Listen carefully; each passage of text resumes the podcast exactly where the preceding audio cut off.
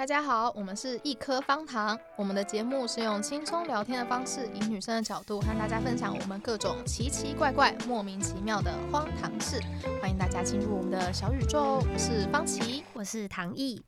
好，虽然刚刚说我们是要用轻松聊天的方式，但我觉得我们这一集 内容有一点 有点辛辣，对，有点辛辣。应该说是我觉得这一集的话，可能会挑战某些人的价值观。嗯嗯，对。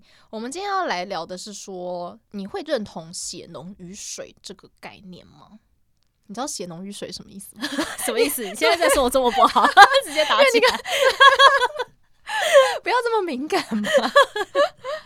就是。应该是这样讲啦，有些人就是，比如会直接就说什么啊，一他再怎么样都是你爸啊，再怎么样都是你妈呀，啊，你们就是一家人啊，他们再怎么样都是为你好啊。对呀，啊，家人不会害你啊。你确定吗？对，我觉得这个应该是这样讲，就是。我还是觉得能讲出这些话的人，算是蛮相对应该是蛮幸福的吧，因为他可能在的确在他的世界当中没有这些事情，那就算有可能也是那种可能很遥远的新闻啊，就是那种感觉不会发生在自己或自己身边的人的嗯的那种上的身上，所以他就会相对觉得不可能吧，你爸不可能会这样吧，他再怎么样都是你爸呀，说话的。哎呀哎呀呀呀！我们今天呢，其实会聊到这个话题啊，嗯、是因为那时候唐毅你说有看到一个网络影片嘛？那个影片到时候连接我也会放在这一集的，就是资讯栏里面，嗯、大家可以去看一些更详细的。是。那我们今天是要先来聊，就关于他们当时有讨论一个韩国的真实事件。他那时候上面是标题是写说，就有一名女子啊，和同居七年的室友。成为母女关系，而且因为他们两个女生好像只差五岁吧，对，就绝对不是母女。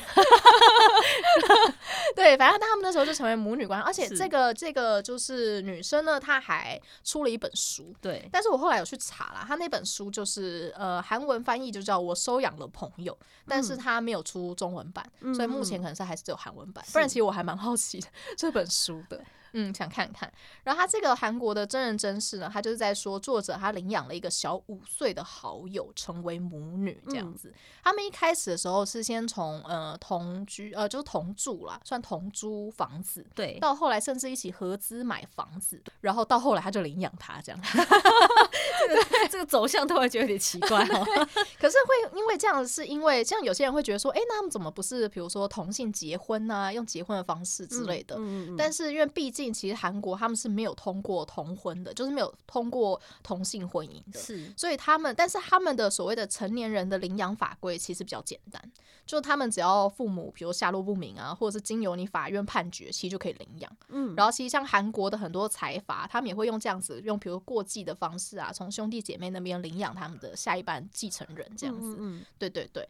然后其实像是他们会决定要这样子做啊。最主要还是希望说一些法律上的问题吧，对吧？就是有法律上的保障。对，比如说当真的发生了一些，比如说可能医院啊要动手术啊，一些要签紧急就是手术同意书的时候，还是会需要有所谓的法律上相关的人才能帮你做这件事。是，对。尤其因为其实像台湾的话，其实因为后来医疗法有改，就变成说好像只要是同居人或者是关系比较亲密的。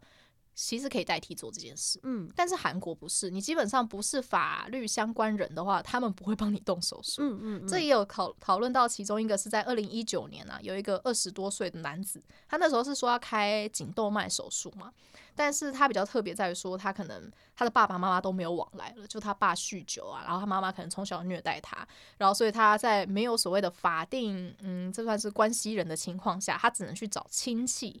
来帮忙签手术同意书，他才有办法就是去动手术这样子。嗯，嗯，后来他也有上就是青瓦台的网站去请愿，想要改革法案。然后韩国议员那边呢也有提出，就是说，比如说要扩大，比如家庭的定义呀、啊，然后就是可以让，比如说不论是同性或同居人，也有这个相关的，比如说权益去做这件事情。嗯嗯嗯。但是他当时一提出的时候，马上就会被韩国那边的保守派啊、教会，就是一些反对的声音，就是大力的批评。他们就说什么修法就是助长同性恋，哎、欸，我真的有点看不懂。嗯、然后跟甚至认为说你这样子会变相的鼓励未婚生子。嗯嗯嗯，对对对。然后所以，而且那时候呢，他们那边的韩国基督教协会的发言人就说，他说生病了你就去医院啊，啊，家人不可能不管你啊，你为什么要找其他人来取代？这样子，所以就要讨论到我们今天所谓的家人真的不会，真的家人不可能不管你吗？这就是我们今天要讨论的话题。哎呀呀呀！嗯，你你自己的想法是这样子的吗？你觉得？我觉得我就是以我们家的成长经历来看，我并没有到很认同这件事情。嗯，对啊，嗯，就是你后认为说比起。就是所谓的家人，可能反倒伴侣或者是朋友才会再更亲密一点，这样子是吗？嗯，或更为你着想一点。哦，这个很神秘。我觉得这个要就是呃，怎么讲，有点要算是要牵涉到，应该说，因为我前阵子我有做了一个那个叫什么西塔疗愈的一个东西，嗯，然后但总而言之，那时候西塔疗愈。其实上网查了，蛮多人都是有人对西塔疗愈有一些比较不好的评论。不好意思，西塔疗愈是什么？我没听过。这个我也很难说明诶，我就觉得它是西是哪个西是希望的西，希望塔是塔罗牌的塔。西塔疗愈，对，它是英文吗？翻译过来的吗？嗯，不不不不，不太确定。那它的内容大概是什么东西？我觉得，它反正他们。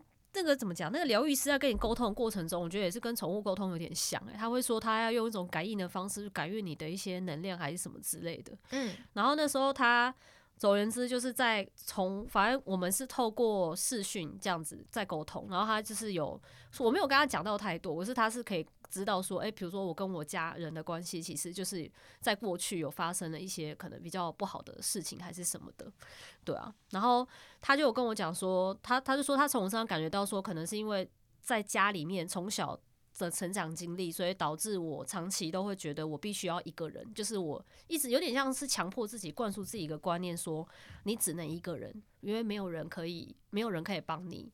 就是没有办法依靠家人，没有人会站在你这边，所以你一定要自己一个人。然后他就有跟我讲这件事情，然后他也跟我说，他就说他，我觉得他那时候讲到有一点，我觉得也是让我有点打开这件事情。他是跟我讲说，他说他希望我可以去理解说，爱不是那么单一，就是并不是说提第一个对爱的要求不要那么高，就是说，诶，并不是只有你的家人才可以爱你，然后。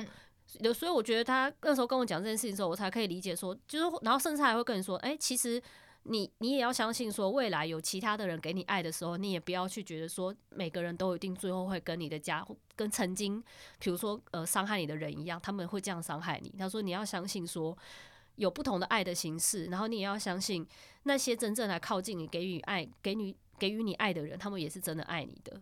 那就是你要用，你要，你要，你要相信这件事情，你才有办法真心的去感受到这些东西。然后我觉得那时候就是跟他对谈完那一次之后，我才真的可以理解说，哎，原来是真的。我就是觉得，就是有点像是当你去放宽这件事情的时候，你就不会一直去执着说，哎，比如说，呃，你觉得妈妈如果对你不好，你就觉得说她不爱我，然后我是不是就不值得被爱？那我如果没有被妈妈爱，我我我得不到这个东西，那是不是代表我从此就不会是一个很完整的人？因为有点像是因为你，你只把这个事情放在他身上嘛，你只有你认为只有他能给你，可是实际上就是人在成长经历过程，你长大了之后，你还是会有，你会有很多你的朋友，甚至你会有未来你的伴侣，你可能也会成为别人的妈妈，你可能会生孩子，所以我觉得这些东西是这样，就是当你把爱这个东西放宽之后，你就会发现，其实我也可以感受到你，诶，你是真的爱我，我觉得很奇妙。我觉得那时候我还没有跟这个疗愈师沟通之前，我以前常常是。没有办法感受到这些东西，因为我很常就会觉得说啊，我很孤单呐，我必须要坚强啊。虽然我有一个法定上的家人，但是他们不是我的家人。然后他跟我说开之后，我就真的有一种那种能量流动感觉，什么，就真的可以感觉到说，对，说不定虽然我在家这边有一块所谓的缺失，但其实我在其他部分，我可以感受到有其他的人，他们同样这样爱我，你这样爱我，还有我的伴侣这样爱我。然后我觉得。其实好像就没有那么大的关关系。然后我觉得他扣回这个主题，我就会觉得说，应该说跟你原本的家庭还有你的家人他的成长经历怎么样，说不定他们的过往是童年或什么的，以前的成长环境也没有这么优，所以导致他们也长成，他们长大之后没有办法成为一个就是你心中所理想的那样子大人的样子去爱你。嗯，我觉得我后来这样听下来，我觉得是不要预设一个。前提立场了，因为其实毕竟我们身处亚洲社会，就是孝道很大，大家就觉得要孝顺啊，要就是而且很注重所谓的血亲啊，对不对？宗族啊，这样一脉传承的感觉啊，这样子，其实那也是因为受到这个框架影响，大家就会觉得这个东西就是所谓的。就是人家说血浓于水嘛，对不对？嗯、再怎么样都是就是亲生的是最大的啊之类的，会有这样子一个概念跟前提在，所以当导致说当这个概念或前提即使还是存在着，但是结果却不如预期的时候，你可能会受到更大的打击。你会觉得大家都会觉得说，那不是亲生的吗？不是爸爸吗？呃，亲生的兄弟姐妹吗？怎么还会做这种事呢？嗯、就是因为你对他有设定一个这样的前提。对。对，然后当这个前提，尤其这个又是一个所谓社会框架的前提嘛，是。对，因为大家会觉得那个毕竟就是你爸啊，那个毕竟就是你的小孩啊，这样子，所以大家就会这样的前提下，然后你又灌输在自己的观念，那当他不符合你的预期或者是社会的预期的时候，你可能就会更加的失望。对，然后你甚至会觉得说，连我的家人都不爱我了，那世界上还会有别人爱我吗？他又不是我的家人，对吧？我们又没有血缘关系，那还会有人爱我吗？我觉得就是因为像这样子下来，所以就会可能会产生这样子的挫折啦。嗯，但是如果说你把它当成说，每个人就是单独的个体，嗯，不管今天有没有血缘关系，他就是一个单独的个体。虽然也许我们在同一个家庭环境长大，但毕竟啊，我们可能就是你知道，不同星座、不同血型，就是有不同的就是求学经验，所以导致说我们就是不同的个体啊。就算我们受着同样的教育，在同一个爸爸妈妈养大的，我们在兄弟姐妹之间还是可能会有不同的个性啊。那面对事情的时候，你会选择怎么做，就是会不一样，嗯，而不能预测说我们就是。就是亲生的兄弟姐妹啊，你怎么会这样想呢？你怎么会这样对我呢？嗯，就是你可能就会有预设，像这样子的一个概念，嗯，然后导致后来失望这样子。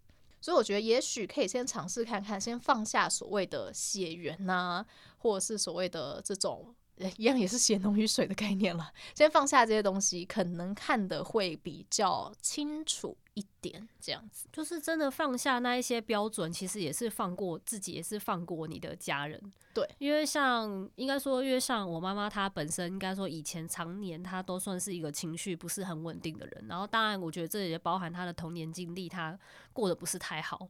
所以她虽然这样子，她在生理上被迫成为了母亲嘛，就是。心智没成熟，就这样长大了，结了也结了婚，生了两个小孩，身份是妈妈。可是她到现在为止，我觉得她一直没有办法，从以前到现在，她都没有给我一个真的像一个妈妈的一个感受，因为她自己也不知道妈妈是什么，因为她没有一个这样的一个很正常的经历。那如果以过往的我，你内心在这个社会的一个传统下，你会一直觉得说，她不是你妈妈吗？他为什么没有办法像别人的妈妈这样子爱他的小孩？他为什么都做不好？然后他为什么不能给我爱？他不爱我，然后还一直这样子不断的伤害我。到到底是哪里出了问题？如果一直如果我一直拿这个标妈妈的标准去看看待他的话，嗯，我们两边会一直很痛苦，因为甚至他也如果一直想要拿一个女儿的标准来看我，就是他自己他内心有个期待，说他希望他女儿是怎么样子的话。然后后来我才发现，如果当我后来真的愿意拿掉这个东西，就是我真的打从心底愿意理解他的过去，甚至我愿意拿掉说妈妈应该怎么样，把这个标签拿掉之后，我就发现说，诶，我对他就没有这么大的，那只是有点愤怒吧。因为你不要把他的标准拉那么高，你就知道说他是你的妈妈，他是一个他的人是这样，他的过去是这样，他的个性是这样，就理解说，哦，好，OK，这样就好了。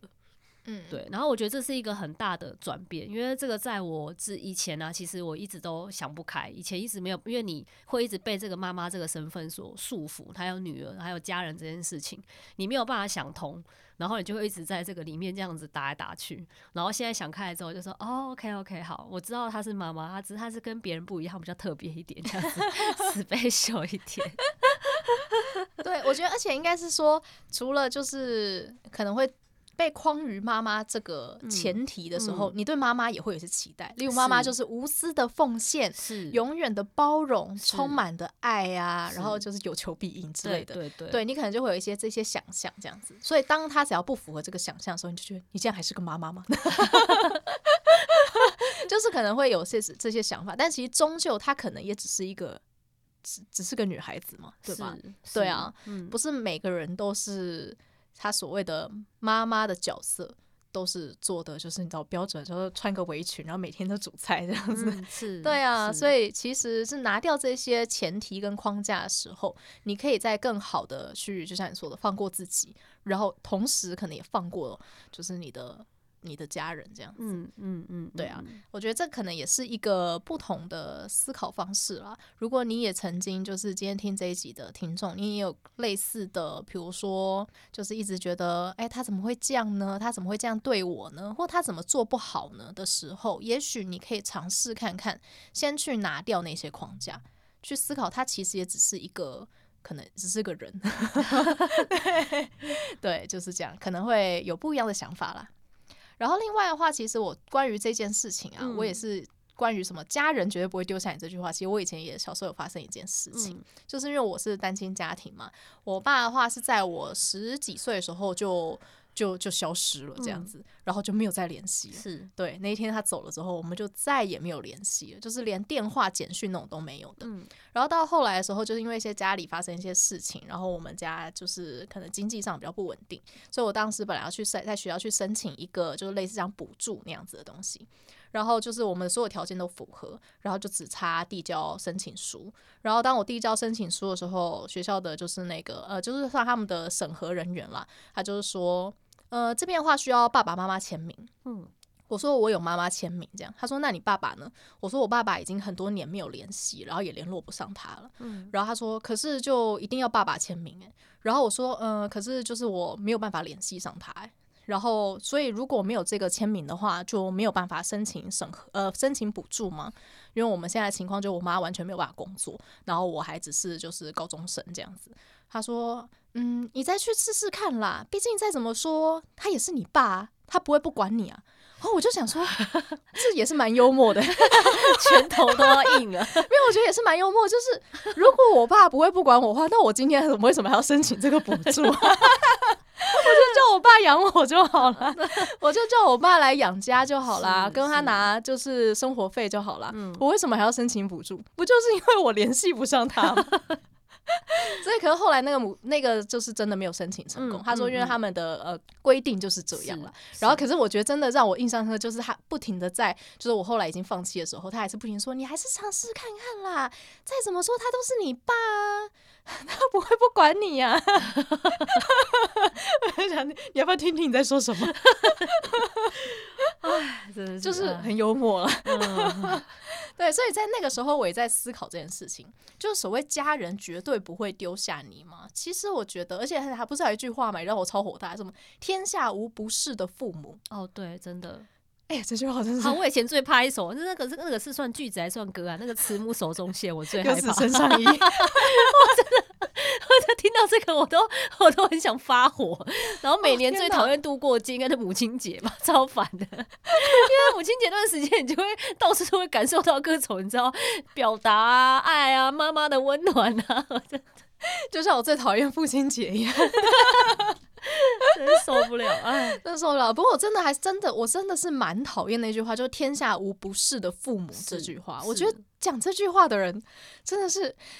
哎呀，祝你们发大财，刻个温室的花朵。对呀、啊，祝你们身体健康，万事如意。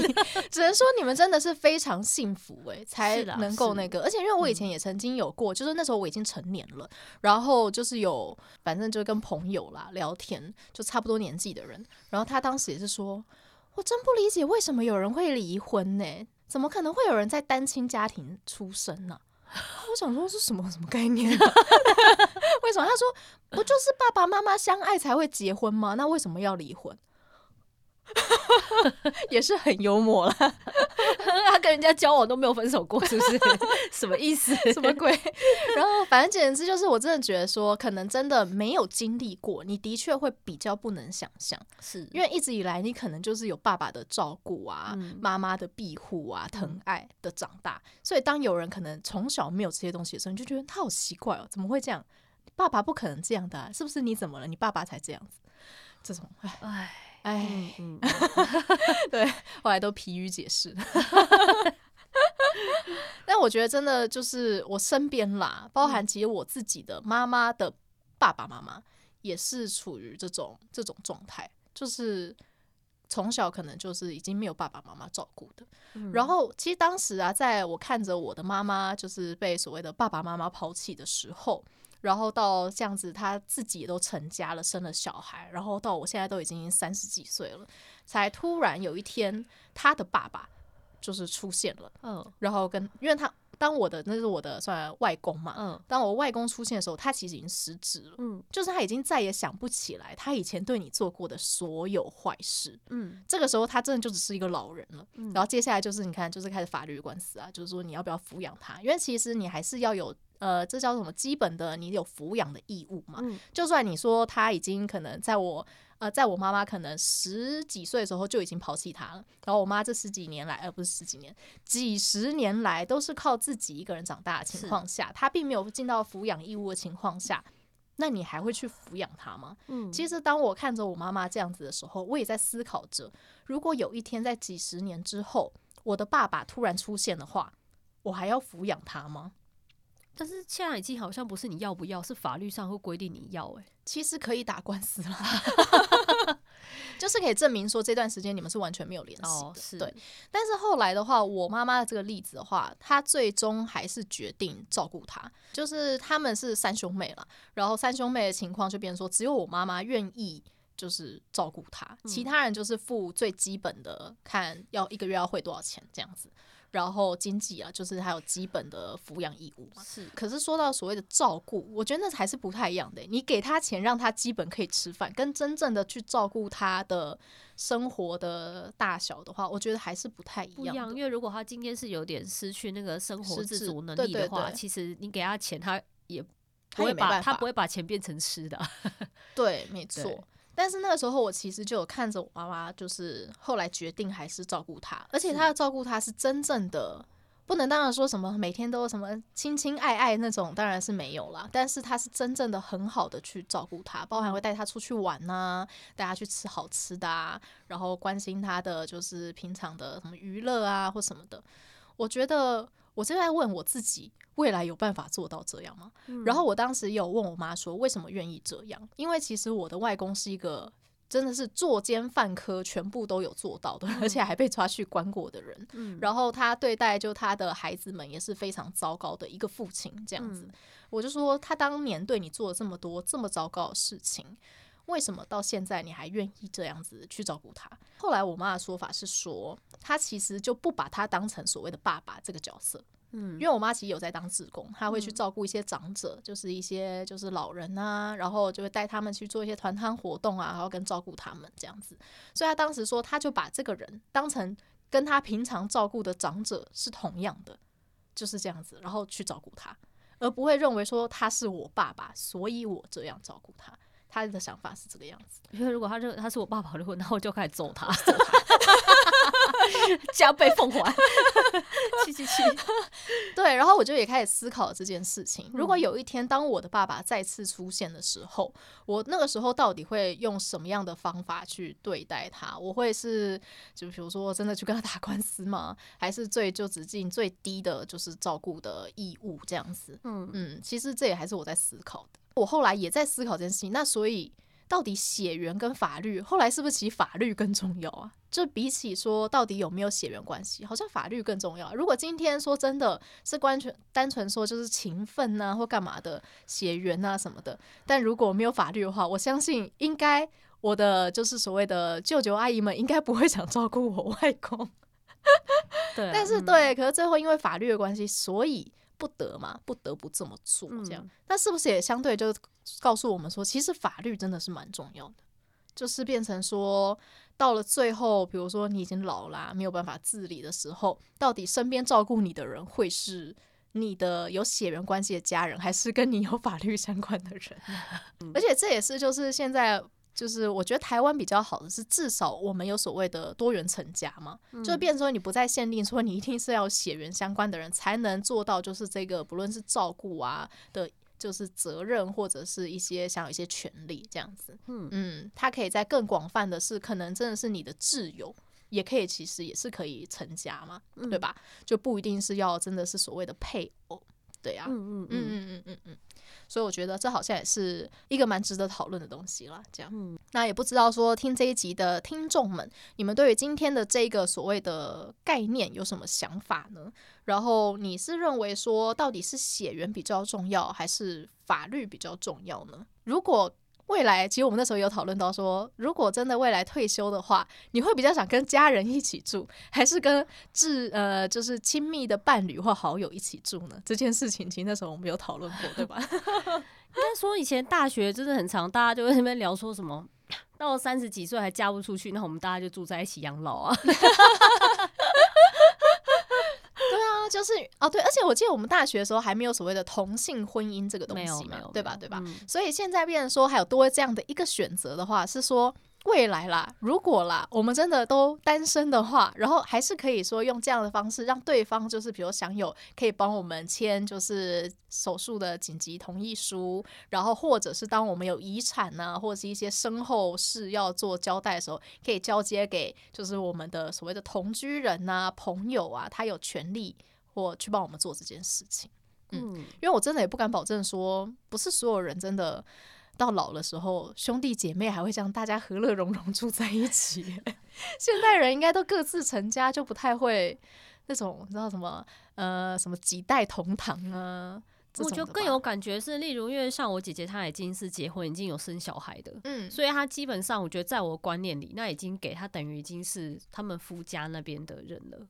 哦，所以你说他已经跟娘家这边就已经不再有那么亲密的，我觉得在法律上关系已经有点。也也会这样，已经算分开了哦。对啊，所以假设真的就是未来，假设因为像如果未来我真的是没有小孩，或是我以后真的哪一天怎么了，到那时候感觉这个法律优先顺序好像也不会是我姐姐可以来帮我做处理。嗯嗯，而且我觉得你要提到一个重点是有没有小孩，好像也是一个问题，对不对？嗯、就算可能你真的有伴侣好了，已经结婚好了，但如果没有小孩的话。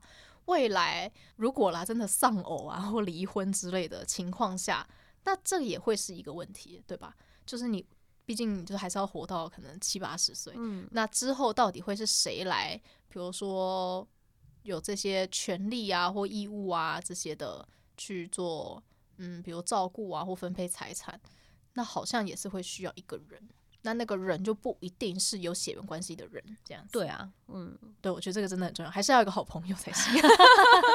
对，至少还有个至少还懂你的发言人，这样子可以帮你做一点决定。对，因为我觉得毕竟到时候可能假如已经失智的情况下，哇，那那个帮你做决定的人非常重要，哎，直接看也不看说放弃急救。他是他身上的保险还值多少钱？通通拿出来。对啊，所以我觉得哇，这个真的很重要，嗯，嗯，而且这又再回到今天说的那个主题，如果当真的牵扯到利益的时候，对方只单单因为有血缘关系，真的就会为你做最好的打算吗？其实好像也不一定，因为他也不是一定是最懂你的人呢、啊。哦，对啊，对啊，因为你们的价值观什么，他也不一定最了解你啊。嗯，说不定你的就是亲兄弟姐妹。